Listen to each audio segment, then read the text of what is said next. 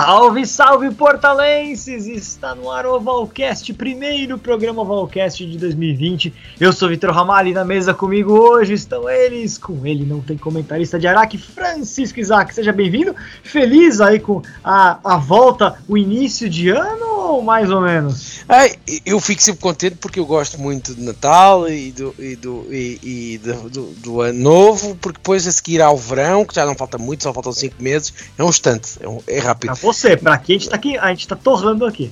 Então vá, torra aí coisa. Olha, vocês estão a torrar tanto como devem torrar aquelas cabeças no World Rugby que, em vez de se preocuparem com o importante, que é disseminar o rugby, ajudar as federações que estão com problemas para se levantar, um, aumentar o Mundial de Sub-20 uh, com o número de seleções, uh, tentar arranjar uh, unificação nas seis nações, no Rugby Championship, no Super Rugby e por aí fora, estão mais preocupados em criar novas leizinhas e novas experiências porque é muito giro, vamos ainda mexer mais no jogo e tornar mais confuso daquilo que já foram as leis e que resultaram tantos cartões, mas tudo bem, a World Rugby é que sabe. E eles querem começar 2020 em grande e começaram logo 2020 da melhor maneira possível. Not. Exatamente.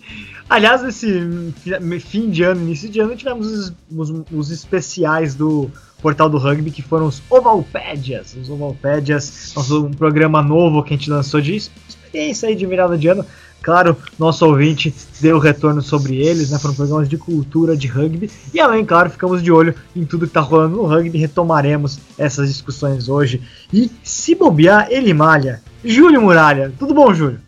Oh, tudo jóia, Vitor, tudo bom? Isaac, um feliz 2020 para todos, com muito rugby, muita. É, esse ano, ano olímpico, né? Ano olímpico a gente tem que lembrar.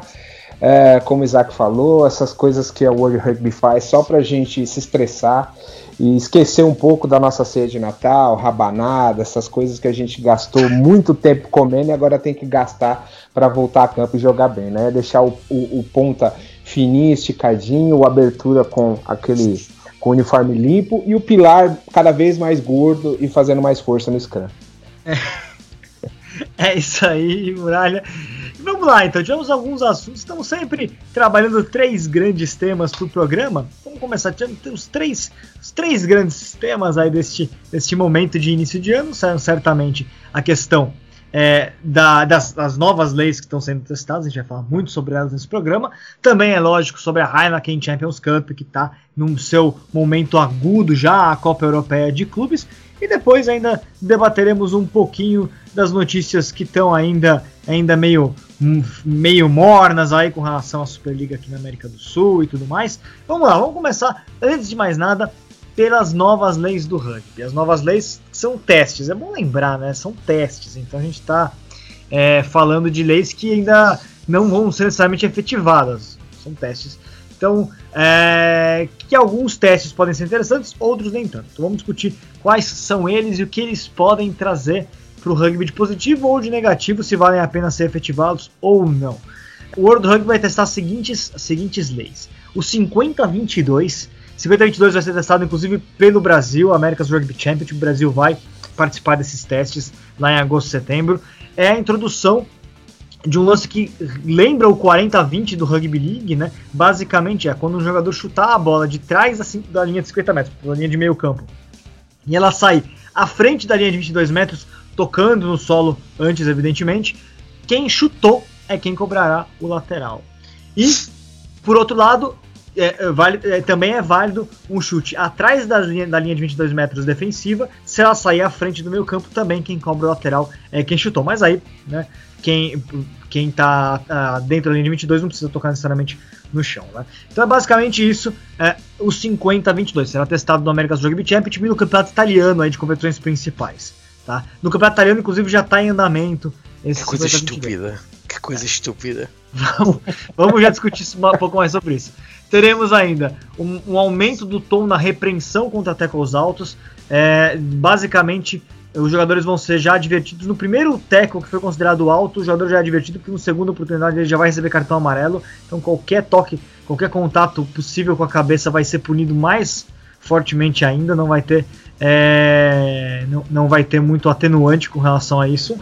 Esse, esses testes, essa repreensão maior do teco alto vai acontecer no top 14 francês e no Super Rugby. Então, isso a gente vai ver cada vez mais cartões amarelos por conta de teco alto, é basicamente isso.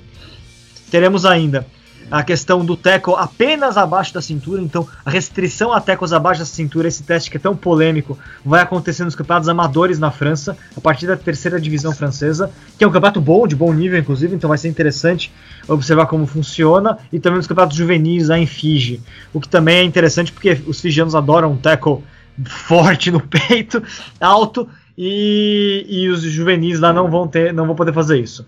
Então é um teste bastante, bastante complexo para ser, ser discutido. Uh, teremos ainda a revisão do cartão amarelo enquanto o jogador cumpre 10 minutos de suspensão, vai poder virar cartão vermelho. Enquanto ele cumpre 10 minutos, o árbitro pode rever o lance e trocar o amarelo por um vermelho. Uh, teremos também o, uma possibilidade, aí não está muito claro ainda como é que vai funcionar isso, que já rolou mais ou menos por alto no campeonato australiano e deve rolar de novo esse ano na NRC, que é o cartão amarelo por limite coletivo de penalidades. E é, vai ter que ser estabelecido provavelmente um número limite de penalidades. Quando o time começar a ter excesso de penalidades, um cartão amarelo vai ser dado para o primeiro jogador que cometeu um penal. E hum. um dropout para a equipe defensora que impediu o try é, com o held up. Então, basicamente, o jogador ele atravessa é, a linha de gol e não consegue apoiar a bola porque foi seguro pelo, pelo defensor. O, def o time defensor vai ganhar um dropout a partir da linha de gol, vai poder chutar a bola uh, a partir da linha de gol. Então são essas as regras. Também é campeonato australiano que deve rolar esse teste. Então vamos começar pela a lei que primeiro vai ser testada no Brasil. O Portugal né, não vai ter nenhuma, nenhuma lei testada em Portugal. O Brasil apenas no America's Rugby Championship Tupis com 50-22. Muralha, 50-22. Você gosta, você não gosta? Cê, de antemão, você quer ver o teste ou você de antemão já, já rejeita ou já aprova? Eu acho que é, assim, é, eu não acho bonito, eu não acho legal, mas eu acho que vai beneficiar principalmente os times em que o, o, o, o chutador ele é muito habilidoso. O Brasil tá com o Bilks, é, tá com uma galera boa. Josh, Josh. É, com o Josh, perdão. Com o Josh, o Josh chuta muito bem, muito bem. Mas eu acho que isso é... vai ficar um ping-pong de novo. A gente viu isso desde a Copa de 2007 na final que foi África do Sul e Inglaterra, sempre foi esse ping-pong, vai se tornar mais ainda um ping-pong. É tático, é benéfico, mas eu não gosto, né? É, Isaac, também.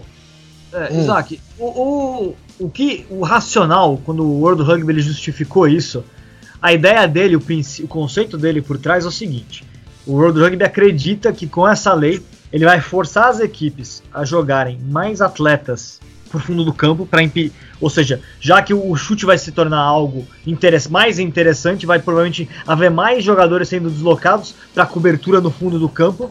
E, uhum. portanto, o objetivo dele no fundo é liberar, é ao, ao abrir os espaços na linha defensiva. Se tem mais jogadores no fundo esperando chutes, tem menos jogadores formando a barreira defensiva, a linha uhum. defensiva uhum. e, portanto, uhum. mais espaços. É essa a justificativa do 50-22. O que, que você acha? Diz-me assim, uh, tu acabaste de ler a justificação deles, tu achas que é uma justificação normal? eu, olha, eu, eu assisti um jogo do campeonato italiano para ver como é que isso está sendo, como é que isso está ocorrendo. Você sabe o que está acontecendo no campeonato italiano, no top 12? Hum. Sabe o que? Os jogadores esqueceram que existe essa regra, ninguém está usando. Pronto, acabou. É, é assim, é, esta regra, é, eu acho que, que composição, quem está a ouvir o, ouve o programa e recua outra vez quando o Vitor começa a dizer as leis todas e para perceber na sua cabeça se faz algum sentido isto tudo estão a trazer. Claro que nenhum, não, não há nenhum desporto que pode ficar completamente parado no tempo e parado na, na lista de regras que tem. Mas por amor de Deus, nem o handball, o futebol, o vôlei, que são, são das maiores modalidades a nível mundial, uh, que são as mais jogadas em mais países a nível mundial, basquete.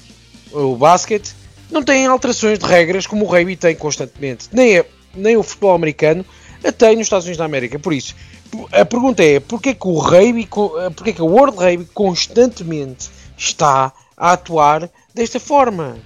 Não se percebe. É que não há, há outras leis que eram precisas ser revistas e ser trabalhadas, talvez existir um segundo árbitro que desse apoio ao primeiro, mas isto é sempre difícil porque o primeiro e o segundo árbitro podem ter critérios uh, de análise completamente diferentes, por aí fora. Mas olhando para estas é, regras. E encarece o rugby amador, né? Também. Exatamente, pronto. Olhando para estas, para estas regras, o 50-22 é uma regra que no papel é engraçado, mas que na sua execução vai ser terrível. Porque vai, mais jogadores vão ter que recuar para defender o pontapé.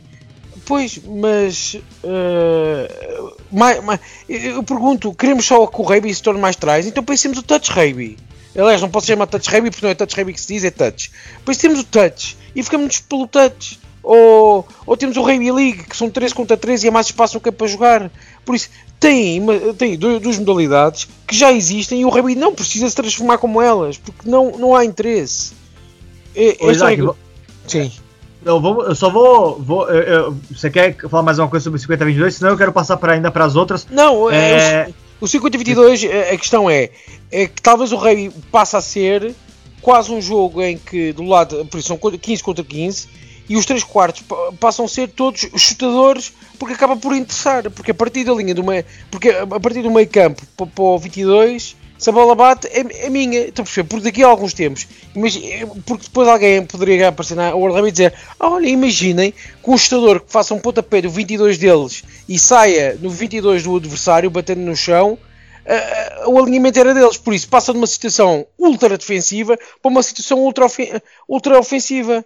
E na verdade, a gente pode perder o jogo de meio campo e, ganha, e, e, e, virar um acúmulo, na verdade, de mols dentro das 22 buscando o ah, try, porque certamente vai ser a melhor forma, né? E não, e não, e não faz, não quer dizer que o jogo todo seja assim, mas, quer dizer, mas, mas é o que estás a dizer, mas a maioria do jogo há de ser como acabaste de dizer. Isto não faz sentido. Isto são. Tu, agora vais falar do resto das regras, mas é, esta é a minha última opinião sobre isto. É a World Rugby está mais preocupada com questões de arbitragem e questões de como vai destruir a placagem, porque este é o grande objetivo, é destruir a placagem. Eu percebo que se tenha que, uh, que acabar com a placagem acima dos ombros, e tem, uma vez por todas, porque o, o nível físico dos jogadores hoje em dia são, uh, não há hipótese, mas, mas mesmo a, a placagem acima da linha dos ombros é difícil, porque há um exemplo, o jogador vai entrar no contacto e no último momento baixa-se ao nível dos joelhos do adversário.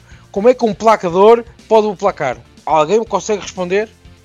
Ninguém consegue responder. A World Rugby, talvez hoje em dia, é formada por pessoas que não jogaram rugby, ou jogaram muito pouco rugby, ou não têm noção, ou não têm noção das coisas. E pronto. Bom, é, isso é interessante que você está falando assim. Eu, eu, eu, de antemão concordo plenamente que existe um excesso de mudança de regra constante. Isso é um pro, excesso de testes. Isso é um problema para a popularização do jogo, para a compreensão do público, sobretudo o público que é leigo, né? Cada hora vai mudar coisa. Realmente ruim. Mas analisando os testes em si, é, antes de passar, vamos, é, antes de passar para os, que a gente vai ainda falar muito sobre a questão do tackle, né? Então eu quero deixar por último que vai ser mais polêmico.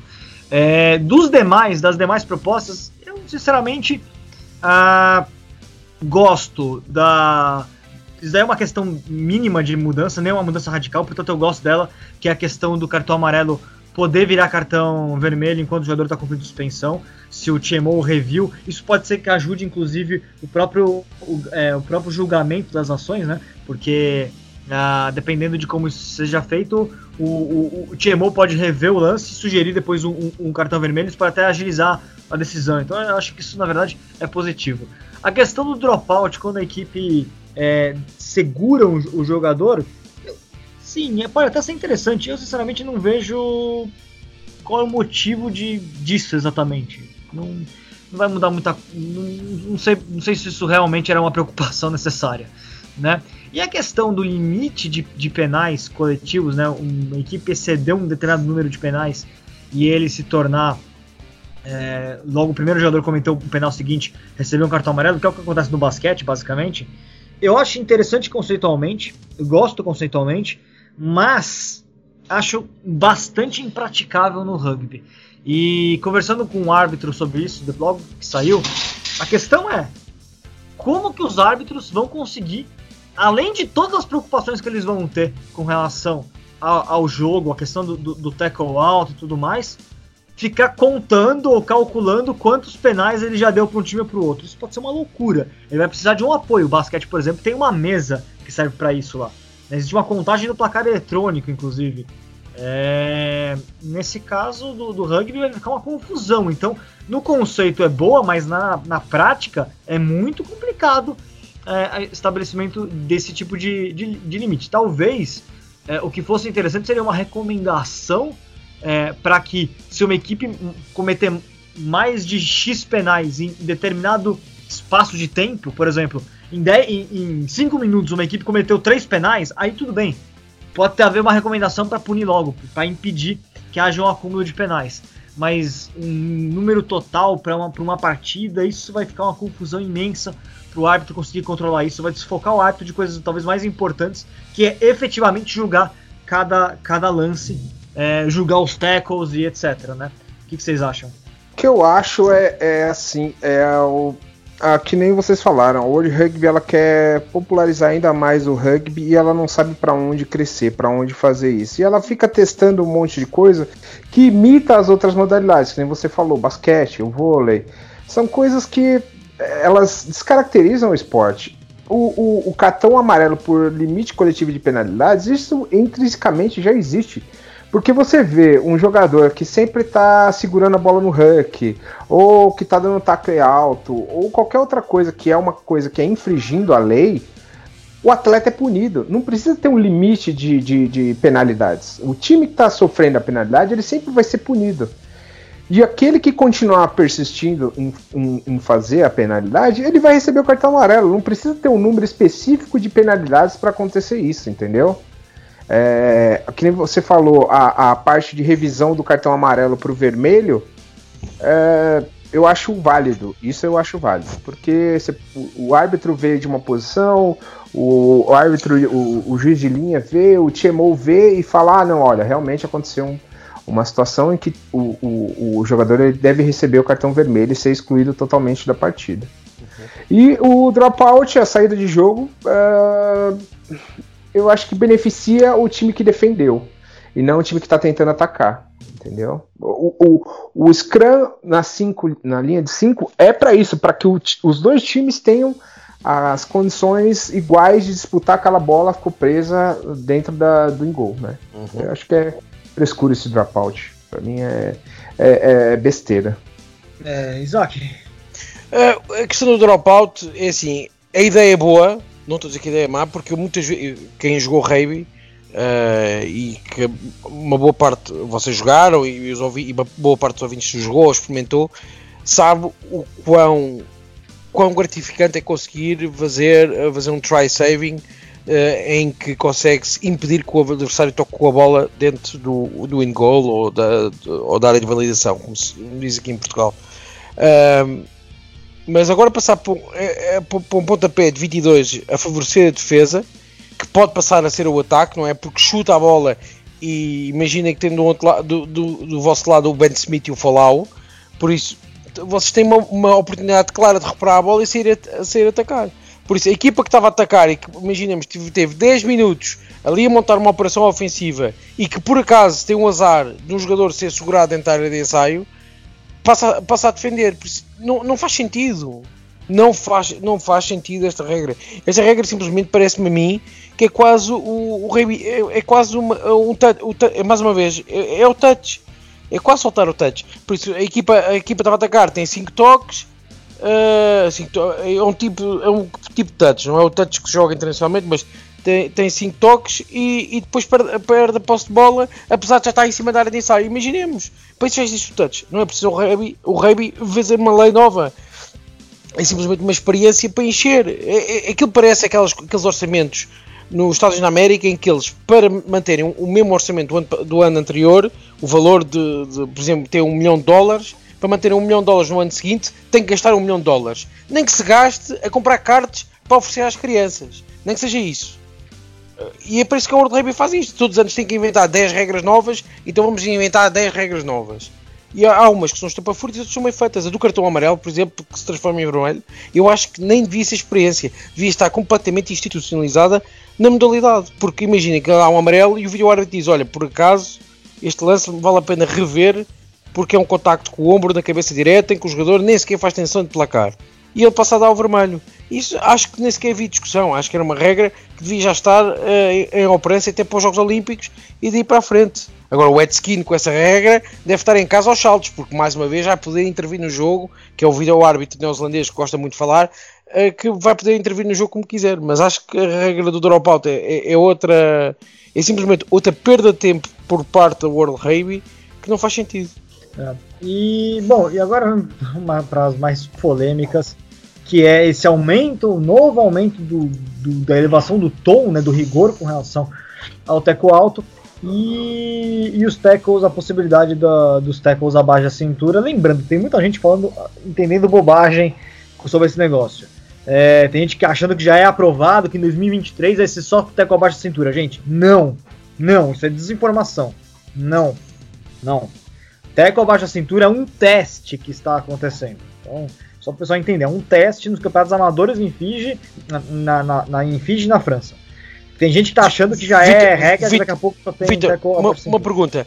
Campeonatos amadores em França, tu estás a falar, não é não é divisão Federal 1, Federal 1 para baixo. Federal 1 já é, é amador para, para, profissional, porque eu conheço várias equipas da Federal 1 que são profissionais já. Não, sim, mas, mas, ele não, mas o campeonato não tem um estatuto profissional, né? Ele é considerado amador teoricamente, mas jogadores não é proibido o profissionalismo, tem clubes que são profissionais, né? Sim. Deixa-me só, deixa só, eu acho que fazer, faria sentido não pôr na Federal 1, que já é um campeonato em que mete equipas amadoras, semi-profissionais e profissionais, mas pôr-se mesmo nos campeonatos amadores, onde acontece, franceses, por são os mais baixos de todos, onde realmente aconteceram mortes de jogadores em que, em que estas leis podiam funcionar. No entanto, eu acho que essa, eh, no entanto, acho que essa, essas mortes, eh, por mais lamentáveis que sejam, tenham aqui outras explicações. Mas esses campeonatos é, é, é, que, te, é que deviam ter esta lei, não é os campeonatos de, de, de, onde existem profissionalismo de arbitragem. E aqui talvez, o, e aqui talvez está o problema. E eu acho que eles entram com esta placagem alta outra vez de massacrar, porque no Mundial, ao fim da primeira, uh, primeiros quatro jogos, já nenhum árbitro estava a apitar muito bem as placagens altas. Porque chegou um ponto em que aquela situação do Karevi com, com o número 10 que é, que é ruivo, que agora estou-me a esquecer. o, não, o Patchell, o Rhys Patchell, não é? é isso que estavas a dizer? Ah, é. Pronto, Sim. o Patchell, em que o Karevi não está a placar, mas entra e o, e o Patchell estava a placar placa, placa alto, mas o árbitro, como acha que o Karevi meteu o ombro à cabeça do, do Patchell uh, na entrada, deu, deu falta para o País de Gales. Isto não faz sentido. Eu acho que, eu acho que a World Rugby tem que apostar. Efetivamente, uma coisa que o Vitor diz há anos. Eu conheço o Vitor há 6 ou 7 anos e o Vitor diz isto há anos, desde que eu conheço, que é uh, que a World Rugby tem que investir no profissionalismo dos árbitros. Os árbitros transformarem-se em profissionais da modalidade. Não é, não é ter, serem profissionais em part-time, que é ter o emprego do, do, dia a dia e depois, vão, e depois vão para o campo de rei.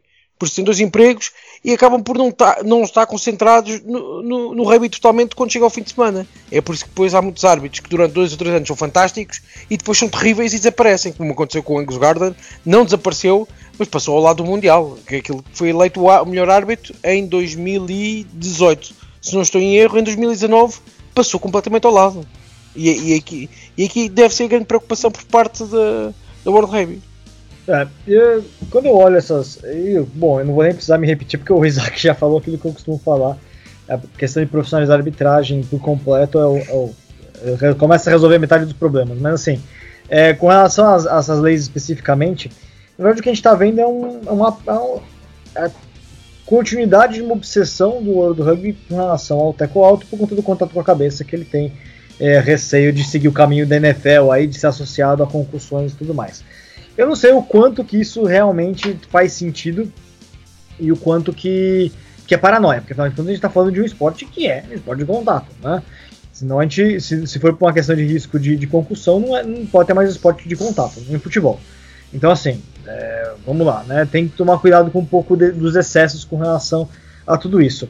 Mas o fato é, que o maior problema da, da, de abaixar a questão do teco, de ser um teco abaixo da cintura, é possível sim pensar na possibilidade do rugby amador ter apenas teco abaixo da cintura, o rugby profissional permitir acima, alguma coisa do gênero, mas, a gente estaria formando dois esportes diferentes, né? Que também é um problema.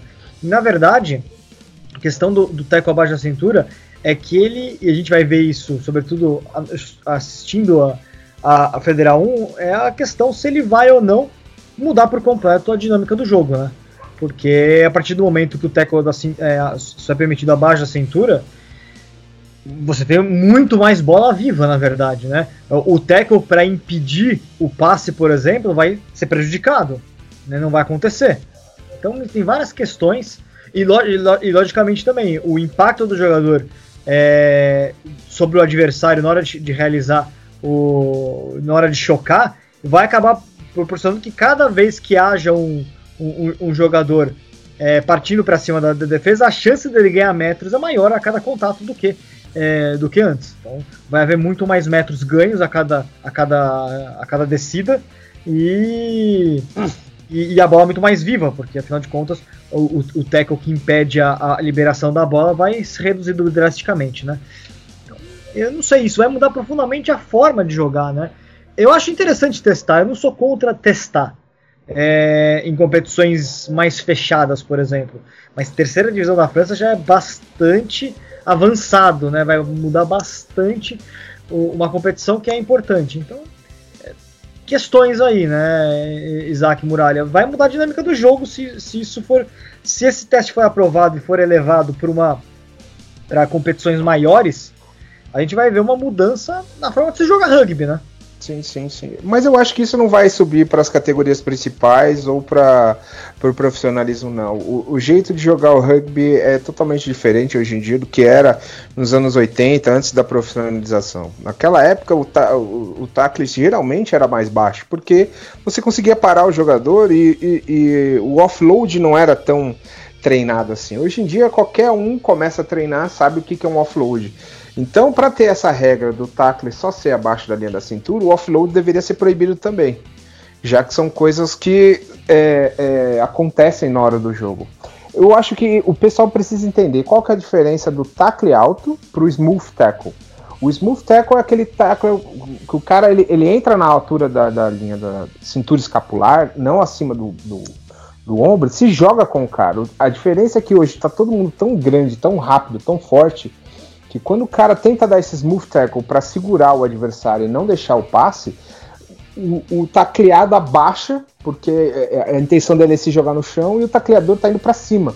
Nisso alcança a cabeça e aí é o risco de lesão. O problema é esse tipo de tackle. Isso aí é uma coisa que tem que ser mudada com treinamento, com técnica, mas é, é, é ficar barrando o jogo, deixando o jogo mais travado, não, olha, não pode encostar de hipótese alguma na cabeça, isso é uma coisa que vai estragando o esporte. Evitar, tem que evitar.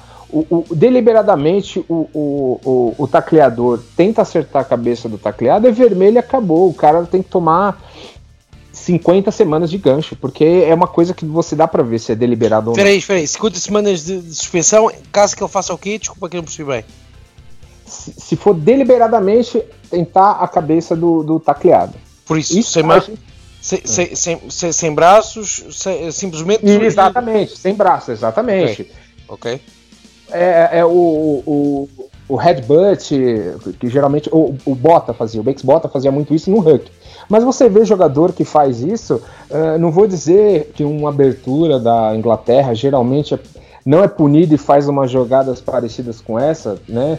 O sobrenome dele é Farrell, é, é, mas é, isso é aí tem que ser punido é discutível é. do Farrell. Do Farrell é discutível. E já tivemos aqui é. um, árbitro, um árbitro brasileiro que explicou que é muito discutível. É, mas eu, eu, se o cara vai e ele não tá usando os braços para é, abraçar a cintura ou o tronco do, do, do, tacleado, ele tá com intenção de machucar. E aí é, é vai procurar outro esporte. Bota uma armadura e vai jogar futebol hum, americano. Repara, vai ser milionário. Eu percebo o que estás a dizer, mas eu não tenho. Eu acho que qualquer modalidade que tenha, que assuma um sentido punitivo com o jogador, é uma modalidade que não tem futuro. Por isso, isso é, a mesma, é, é, é a mesma coisa que, que, Estados eh, democráticos fazem ao, ao, ao, pôr uma pessoa a vida inteira fechada, fechada numa uma prisão ou condenar, ou, pronto, ou condenar à pena de morte. Não é assim que funciona. E, e, e, e não exemplos eh, extremos, olhando para o desporto, o caso do Ferrell. Imagina que o Ferrell agora para a semana dá uma placagem sem, sem, em que ele não mete mesmo realmente os braços, porque aquilo que aconteceu com a África do Sul e com a Austrália, ele tenta que meter um dos braços e é só ver e reparar. Depois a intensidade, a intensidade dos corpos, claro que faz aquele espetáculo todo, e aqui a grande questão do, do rugby, como tu disseste, estamos todos, todas, todos que jogam hoje em dia de maneira profissional estão maiores fisicamente, e não são maiores, como estão mais rápidos, como estão mais ágeis, como fisicamente já aguentam uh, a correrem não sei quantos quilómetros seguidos a um nível muito alto. Mas imagina que acontece isto com o Farrell e não podes dar 50 semanas ao Farrell ou a qualquer outro jogador, porque assim nunca retorna ao desporto. Tu tens de dar 8 a 10, no máximo 8 a 10 semanas, esperando que ele regresse e não faça isso. Caso ele volte a fazer isto, que chama-se comportamento reincidente, leva entre, 10, entre 15 a 20 semanas. E caso faça uma, uma terceira semana, uma terceira vez, pronto, aí são 30 a 50 semanas. E é assim que tem que funcionar. Né? A reincidência, é isso? Não. Isso, a reincidência e residência tem que ser o máximo. E, e, e, estas, e, estas, leis estão aplicadas pela World Rugby. Por exemplo, em, em Portugal deu-se um caso, um jogador uh, que por acaso eu jogo com ele, em que ele faz uma placagem na linha dos ombros, em que na descida há um, há um possível contacto do ombro com a cabeça, mas ele mete os braços. E o vídeo, o vídeo pode ser disponibilizado para toda a gente ver. Aqui o árbitro na altura deu vermelho porque não tem vídeo árbitro e no, no momento, com a intensidade que foi, com a velocidade que foi, o vermelho é admitível. Mas depois de ver o lance, é, possi é possível ver que o máximo é um amarelo e o amarelo já é, é muito discutível. Mas a Federação decidiu dar 25 semanas ao jogador, de, escrevendo na punição do jogador, que, que do atleta, que estava-se a burra, que, que, diz que eh, Portugal tem cada vez menos jogadores de rugby a jogar, mas que este, este atleta tem que aprender o lugar dele no mundo e que assim, que se tiver que deixar a modalidade, também não se perde nada. Uhum. E, isto, e, isto, é e é isto o problema do, do, do, do, da postura punitiva que pode ter isto do, de dar cartões à modalidade. Não só isso, como pode estragar o, o espetáculo totalmente. O Super Rugby há um ano atrás ou há dois começaram a dar cartões amarelos e vermelhos ao calhas uh, porque tudo era uh, high tackle, high tackle, high tackle. E houve jogos que acabaram contra 13 contra 14 jogadores. Isto estragou o espetáculo totalmente. E chegou ao ponto em que os, tre os treinadores das equipes de Super Rugby foram forçados a reunir-se com vários árbitros para definirem isto uma vez por todas. E quem, engraçado, quem recuou foram os árbitros, não, foi, não foram as equipas. Por isso, quem fez a geneira foi quem estava com o pito na boca e, mais propriamente, quem começou a escrever as leis e a, e a, e a editar os critérios. Sim, sim, sim. Eu concordo que tem que ter uma, uma dosagem na, na punição. Eu vou, ser, eu vou honesto, eu sei que não estou-me a calar sobre isto, mas eu acho que sabes o que é que falta? Tu acabaste de dizer essa palavra. Falta é, dosagem. E falta dosagem na World Rugby e, e, e, em todas as outras instituições que, que têm as competições de, de, do rugby. Porque, porque ao contrário da FIFA uh, e da UEFA e da CONMEBOL e o que quiserem, quem não é, não é, não é Rugby Europe que controla as seis nações. É uma empresa privada que controla as seis nações. Assim como quem controla a Champions Cup não, não é também a Rugby Europe, é uma empresa privada que controla. A World Rugby não tem controle sobre ninguém. Por isso esta é uma modalidade que acaba por não, por não se ter autocontrole, não ter união. Não existe união. Isto pode chegar ao ponto que imaginem que a World Rugby um dia passa-se a cabeça e diz tackle na cintura para todos. E o Premiership e o Top 14 podem perfeitamente dizer não, nós vamos fazer isto com tackle como fazemos sempre, arranjamos outros árbitros vocês vão dizer que isto é uma competição ilegal, mas nós criamos a nossa federação nova de, de rugby internacional. E como é que ficamos agora? É um problema que a FIBA e a NBA têm, né? A NBA tem umas regras que a FIBA, né, a Federação Exatamente. Internacional de Basquete, é, não aceita. E diz uma coisa, e, e, sempre que a NBA é, é, não, não, se interessa pelos Jogos Olímpicos ou pelo Campeonato do Mundo de basquete, a modalidade não perde? É, é, é verdade. Pera, pera, porque se, o, o LeBron agora já não vai, nem aos Jogos Olímpicos, nem ao Campeonato do Mundo que foi agora em 2019. Mas o LeBron não. Eh, imagino que o LeBron, o LeBron podia ir, o LeBron não ir e mais não sei quantos, mais, mais o Curry, não sei o quê. A modalidade não perde. Não perde logo dinheiro e milhões e milhões e milhões. Imagina o que é que seria haver duas federações internacionais de rugby que se, dividir, que, que, se dividiam por causa da placagem. Imagina que 90% dos atletas profissionais iam para, para, para aquela que deixa fazer placagem toda abaixo dos ombros. E a outra ficava com 10% dos atletas que podiam placar só na cintura. Digam-me lá qual aqui é a primeira falência. É verdade. É, o rugby já passou por isso, na verdade, né? E, e, achas Mas impossível o... de passar outra vez? Não, eu acho que é plenamente possível. É, e vamos agora passar aqui é, para a Heineken Champions Cup, né? Já, já, passamos aí meia hora conversando sobre a mudança Só de uma regra, coisa, Chitão, o, o, o, Márcio Ronaldo Chitão, que é o nosso editor, tem que pôr uma etiqueta gigante na foto deste programa a dizer polémica, controvérsia. Uh, três comentadores de língua portuguesa brasileira fazem guerra contra a World Rugby. E pronto. É isso. Boa. Bom, vamos falar um pouquinho da Heineken Champions Cup, né? Porque ela está na fase, a reta final, a Copa Europeia de Rugby. Tivemos nesse final de semana a quinta, penúltima rodada da fase de grupos. La Rochelle da França 30 a 23, seu Sharks da Inglaterra, Beth da Inglaterra 19, Harlequins da Inglaterra 25, Ospreys de Gales 15, Saracens da Inglaterra 22, Clermont da França 29, Ulster da Irlanda 13, Glasgow Warriors da Escócia 31, Exeter Chiefs da Inglaterra 31, Connacht da Irlanda 7, Toulouse da França 21, Gloucester da Inglaterra 29, Montpellier da França 6, Leinster da Irlanda 42, Lyon da França 14, Northampton Saints da Inglaterra 33, Benton Treviso da Itália 20 e Racing da França 39, Munster da Irlanda 22. Classificação, com a situação agora faltando apenas uma rodada para, para o encerramento né, da, da fase de grupos, temos no grupo 1 o Leinster já classificado, 24 pontos. Northampton Saints na briga ainda 14, Lyon 7, Benton Treviso 6, ambos eliminados. Grupo 2, Exeter Chiefs classificado 22 pontos, Glasgow Warriors 12, La Rochelle 10, ambos ainda na, na briga. Sale Sharks 7 eliminado.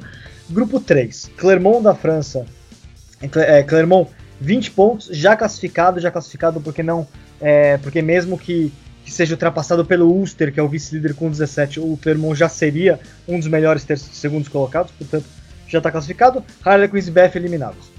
Grupo 4, Racing, 22 pontos classificados, Saracens 14, Munster 11 ainda brigando pela vaga, Ospreys eliminado 2. E no grupo 5, Toulouse 22 classificado, Gloucester ainda na briga 14, Connacht e Montpellier eliminados. Bom, basicamente, vamos lembrar o pessoal, avançam às quartas de final os campeões de cada um dos cinco grupos, portanto a gente já tem é, todos os primeiros colocados já estão classificados na verdade nesse momento. Né? Leinster, Exeter Chiefs, Clermont, Racing e Toulouse são cinco já, times já classificados e aberto estão as três vagas para os três melhores segundos colocados. Então a gente sempre tem que ficar fazendo essa comparação entre os grupos. No momento, o melhor segundo colocado é o Ulster, é o Ulster com 17. Depois, igualados, Gloucester 14, Saracens 14 e o Northampton Saints 14. O Glasgow Warriors tem 12, está na briga ainda. É, enquanto, e aí também em terceiro lugar nos grupos, mas ainda sonhando classificação, o Munster tem 11 e o Glasgow Warriors tem, e o La Rochelle tem 10. Esses ainda têm alguma chance. E lembrando que os quatro melhores primeiros colocados garantem o mando de jogo né, nas quartas de final. Nesse caso, no momento, quem tá ficando de fora, tem, quem tá perdendo o mando do jogo é o, é o Clermont. O Clermont com 20 é o pior primeiro colocado. Né? Nesse momento, Leinster com 24, Exeter, Chiefs e Racing e Toulouse com 22 são os times que teriam o mando de jogo nas quartas de final. Bom, vamos lá. É, na rodada final teremos ainda, o pessoal já fica por dentro.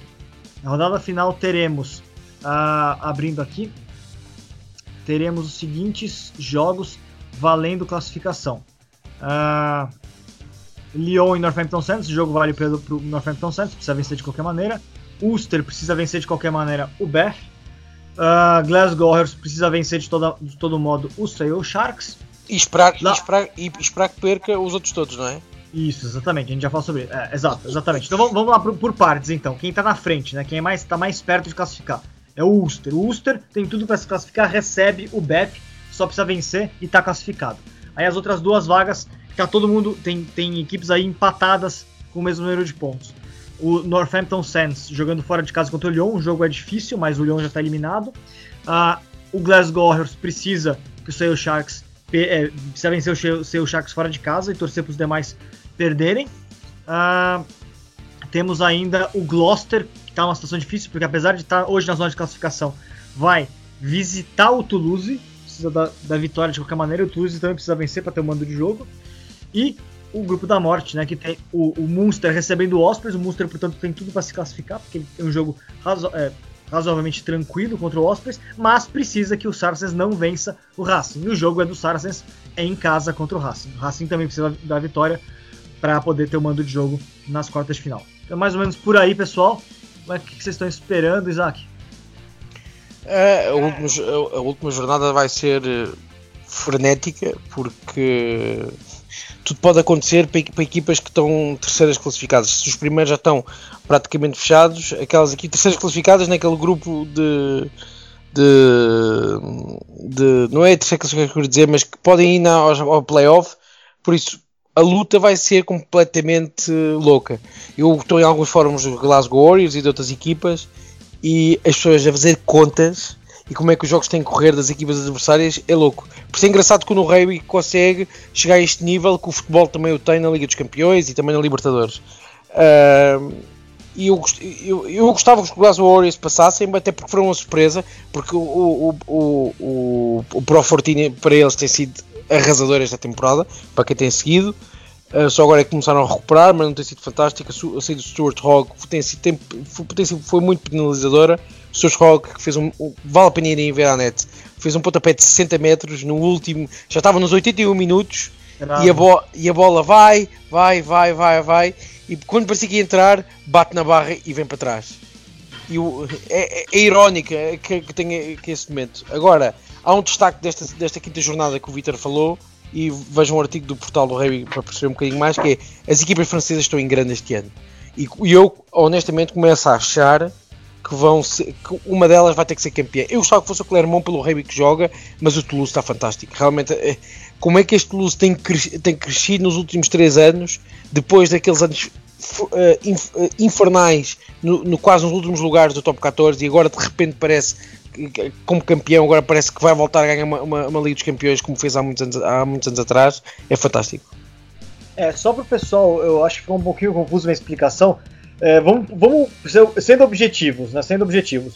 O Ulster é o mais tranquilo de todos, vencendo o Beth em casa, o jogo ainda está classificado, o Beth é o lanterna, está eliminado, certo? Então teremos na, na, prática, na prática, a briga entre é, quatro equipes. Vamos considerar que o La Rochelle também tem uma situação quase impossível, né?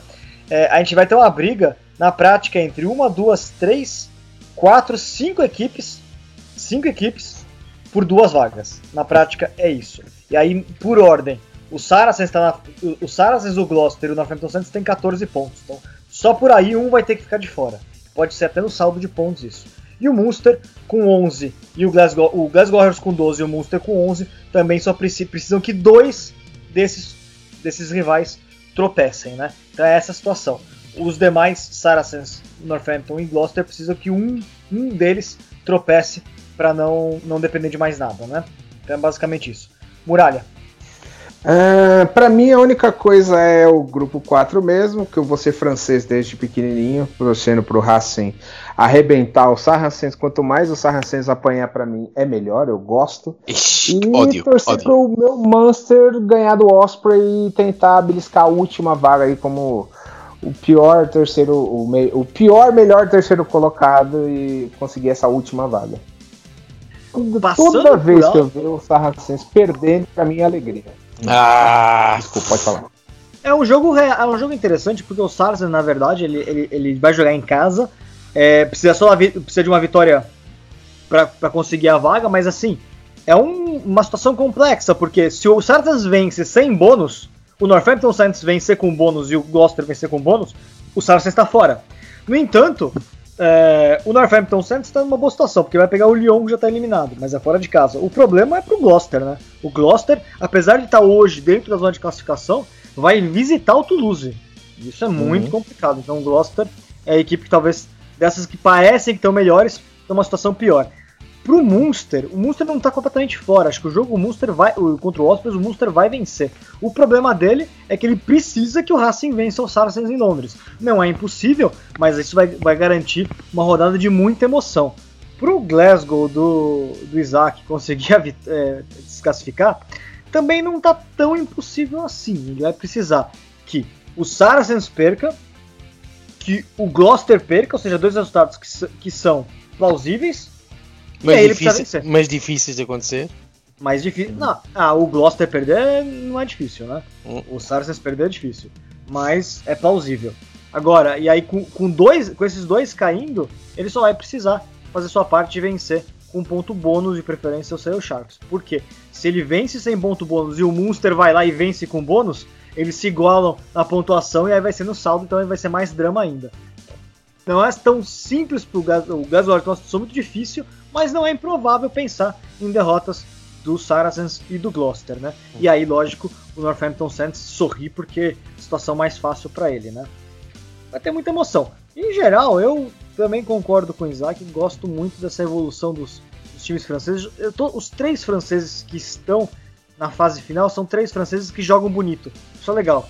O Clermont, o Toulouse e o Racing são equipes que têm jogado no rugby plástico. Isso é importante para a competição, então me agradam, são equipes que me agradam pessoalmente. Quem me agrada também é o Ulster. O Ulster vem evoluindo, fazendo é, uma campanha bastante interessante. É uma equipe que tem alternativas ofensivas.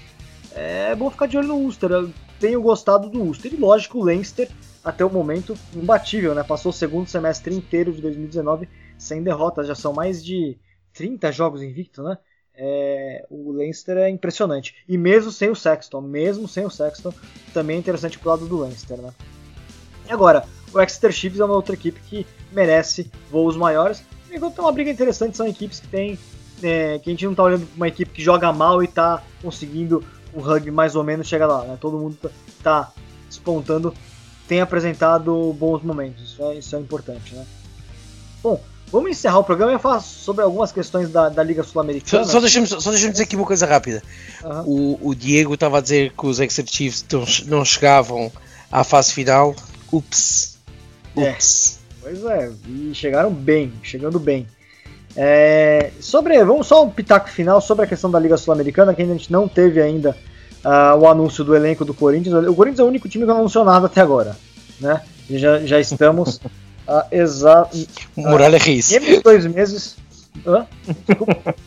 Muralha Riz, tá rir. São menos de Exato, dois meses pro início da, da liga e o, e o Corinthians não anunciou nada ainda. É, enquanto isso, o Olímpia tá todo pronto, né? já tem elenco completo. E que coisa aí vocês na Lagar, na Polionina Lagar, vindo para América do Sul para jogar no Paraguai, no Olímpia do Paraguai. Que coisa, o, o Olímpia com na Lagar e com o Monteiro é uma equipe muito competitiva. Vai brigar por título, pode ser, hein? O que, que vocês acham? Agora, Penharol e Seibus também são, são os candidatos óbvios, né? Parece que a gente tem três times despontando e vai ficar uma briga entre, entre brasileiros e chilenos, no caso de Corinthians e Celta, da quarta vaga, né, Muralha? O que, você tem visto? O que, você tem entendido desse nível de reforço que o Olímpia tem apresentado?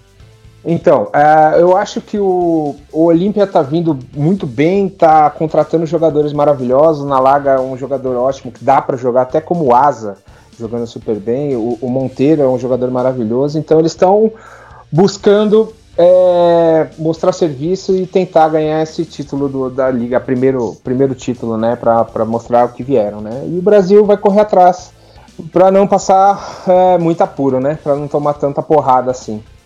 Vamos ver o que, que vai dar. Isaac, olhando por alto aí, você vendo de fora, vai ter jogadores portugueses na Liga Sul-Americana? Uhum. É, eu, eu, eu, eu percebo que o Brasil tem apostado muito no, no contingente brasileiro. Quantos jogadores de fora é que o, que o Corinthians vai ter? Não, não, não tem. Não, não tem, tem exatamente. Pois, uh, a, questão, a questão é esta. Eu, se não aparecerem portugueses que não vão aparecer no, no, no, Corinthians, no, no Corinthians, eu vou estranhar muito, porque podiam perfeitamente ter recrutado dois ou três jogadores portugueses de qualidade uh, e que têm, e que podiam ter entrado para este grupo do Brasil, até porque os portugueses gostam muito do, do Brasil e não é só, não só os brasileiros gostam de Portugal, os portugueses gostam muito do Brasil e, e podia ser criada aqui esta, esta dicotomia. A mim preocupa, se o Brasil for com a equipa que tem a seleção nacional, claro que tem a seleção nacional a jogar na Liga Sul-Americana, mas isso que as coisas correm mal. O, o, o, que é que as pessoas podem vir a pensar? Será que o Brasil, a seleção do Brasil não tem qualidade para sombrear contra adversários que têm reforços de fora, porque nada nos garante que o Uruguai, o Paraguai ou o Chile daqui a uns anos não vão buscar dois ou três fijianos e dois ou três neozelandeses para jogar nas suas seleções, não é? Nada nos garante que isto não possa vir a acontecer.